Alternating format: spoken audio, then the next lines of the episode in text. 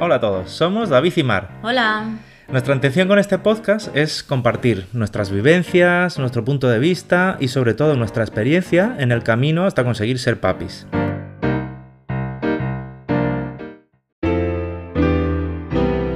Cosa de dos podcast. Episodio 2. Nosotros. Hola, bienvenidos a un nuevo episodio de Cosa de dos. Nos gustaría empezar dando las gracias a todos los que nos habéis escuchado en el podcast anterior. Antes de entrar de lleno en hablaros de nuestros tratamientos de reproducción asistida, pruebas y demás, hemos pensado que quizás estaría bien que nos conocierais un poquito. Así que vamos a ello. Como ya sabéis, nos llamamos Mari David, somos pareja, tenemos 38 años eh, y vivimos en Málaga. Aunque los dos tenemos raíces del norte. David es de Asturias y yo soy medio gallega. Bueno, tengo una mezcla un poco, un poco rara. Eh, mi familia toda es de Galicia, mis padres obviamente también. Eh, yo nací en Madrid, donde viví tres años hasta que nos mudamos a Málaga. Bueno, ¿y a qué nos dedicamos? Yo trabajo por una empresa de muebles y decoración. Y yo soy maestra de educación infantil. Sobre nuestras aficiones, nos encanta dar largos paseos por la playa con nuestro perro piñón, que es un cruce de perro de aguas. Y bueno, ya os hablaremos más adelante de él. Y a David pues le encanta capturar momentos con su cámara. Le encanta perderse por la ciudad, ir mm, buscando instantáneas que, que, hacer o improvisar una sesión de fotos en casa. Antes lo hacíamos con Piñón y ahora pues también lo hacemos con Mateo. Y a Mar le encanta crear. Lo mismo te pinta un cuadro, que te tunea los muebles de la casa, que se pone a coser mascarillas, que le hace una bufanda a Mateo. Es una manitas, vaya.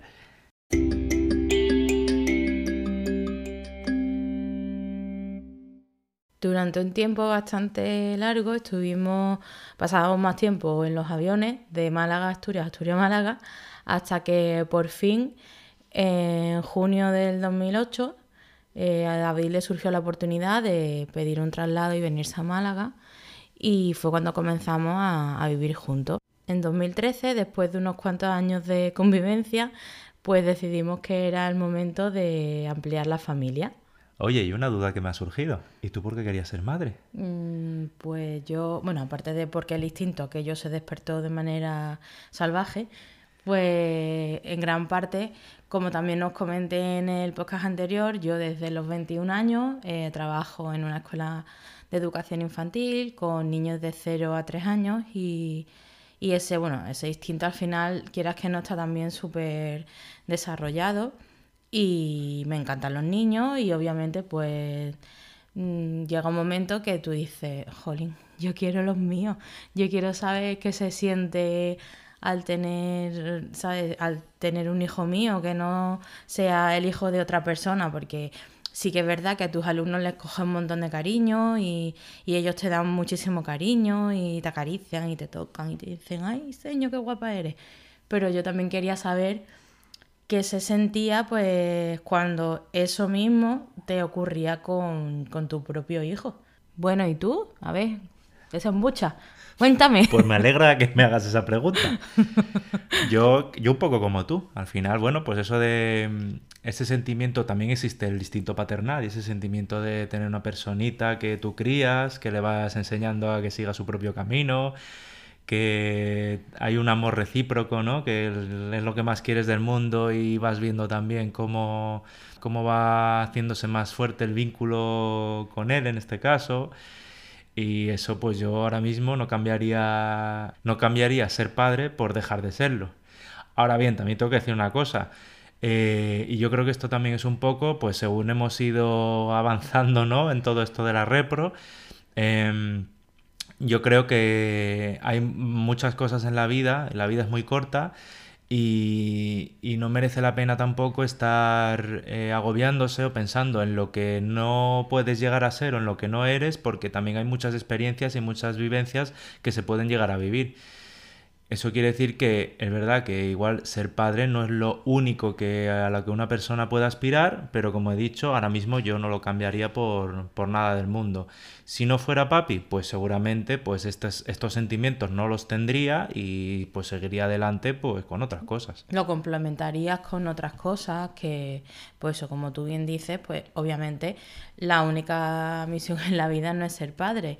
Y en el caso de que pues no se pueda, y con tratamiento, mm, pues llega un momento en el que te veas obligado a parar, porque hay veces que, aunque tú no quieras, mm, económicamente te ves obligado a parar, pues bueno, no pasa nada. Nosotros en un momento dado también dijimos, bueno, si esto ya no se puede más, pues ya está, seguimos con nuestra vida, somos felices, gracias a Dios pues tenemos trabajo los dos, mmm, tenemos hobbies, tenemos a nuestro perro, tenemos nuestra familia que nos apoya y nos quiere, pues nada, seguimos adelante.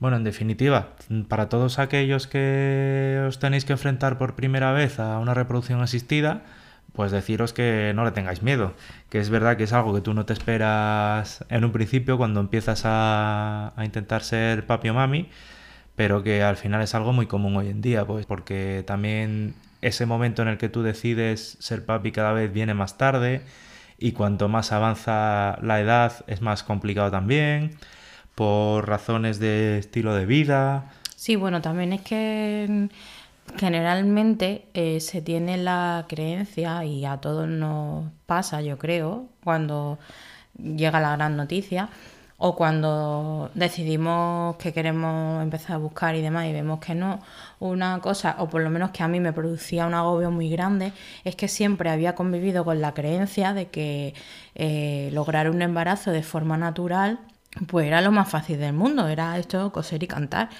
Y realmente eh, no es así. Mm, conseguir un embarazo de forma natural, pues lo que dice David, a, medida que avanzan los años, las posibilidades y el tanto por ciento de éxito disminuye, pues porque eh, la mujer mm, los óvulos van perdiendo calidad o va, no tiene la reserva ovárica ya no es tan grande, con lo cual hay menos posibilidades. Y luego, bueno, como yo digo muchas veces, que, parece, si nos ponemos a analizar en sí eh, todo lo que tiene que ocurrir previamente para que eh, un óvulo llegue a ser fecundado, llegue al útero en buenas condiciones y se agarre al útero bien y todo fluya mm, perfecto, mm, básicamente parece que se tiene que haber una alineación de planetas en el cosmos pues para que todo surja bien. Y realmente eso se desconoce porque siempre convives con los típicos comentarios de tu vecina, de tu amiga, de tu compañera de trabajo, de la demás para allá que te dice, ay, pues yo lo conseguí de la primera, uy, pues yo me puse a buscar y a los tres meses de búsqueda o a los dos meses ya estaba embarazada y no sé qué. Y la realidad no es esa, la realidad es que hay mucha gente a la que le cuesta mucho trabajo quedarse y sobre todo eso, eh, quedaros con la premisa de que conseguir un embarazo de forma natural no es tan fácil. Habrá gente que sí que lo consiga, oye, mm, genial, pero somos muchos los que no los conseguimos. Entonces, ese factor mm, no dejéis que sea un motivo de agobio porque no, porque el estrés no es bueno en, ningún, ninguno de los casos.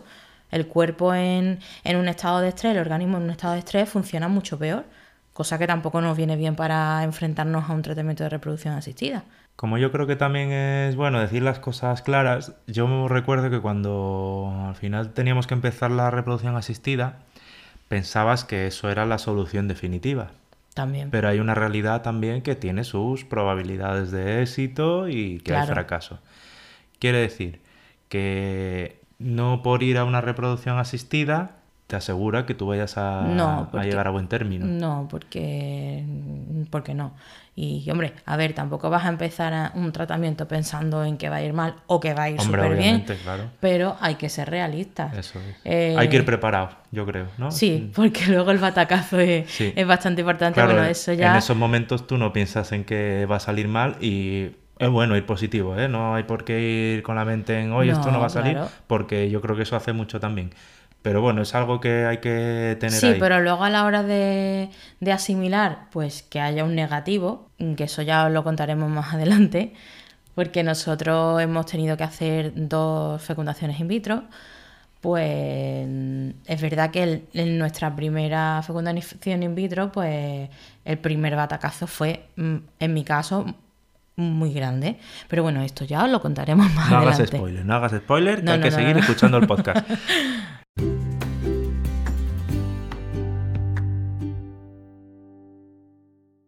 Bueno, y aunque ya os hablaremos más adelante de, de cómo ha sido nuestro camino de reproducción asistida, un poquito más a fondo, pues como os dijimos en el anterior podcast, esto tenía un final feliz, ¿no? Y después de estar intentándolo unos cuantos años, llegó la luz, ¿no? Al final del túnel y... Llegó el iluminado. Llegó el iluminado. Conseguimos al final ese positivo y ya tenemos a nuestro pequeñajo Mateo, que tiene ahora mismo tres meses y medio, Casi que cuatro. es un, un niño confinado, como yo le digo, porque bueno, cuando estamos grabando esto, pues estamos ahora mismo aquí en casa en cuarentena. Sí.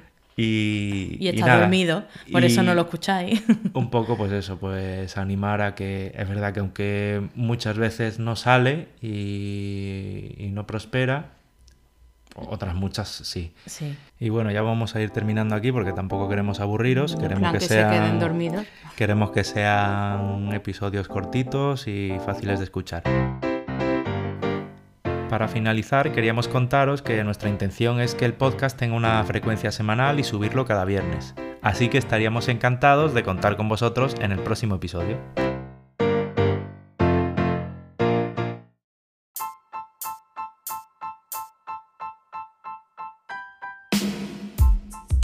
Gracias por llegar hasta aquí.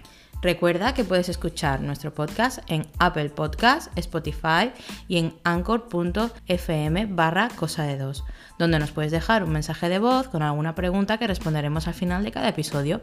También puedes ponerte en contacto con nosotros en cosadedos.podcast.gmail.com o seguirnos en Instagram. Hasta la próxima. Bye.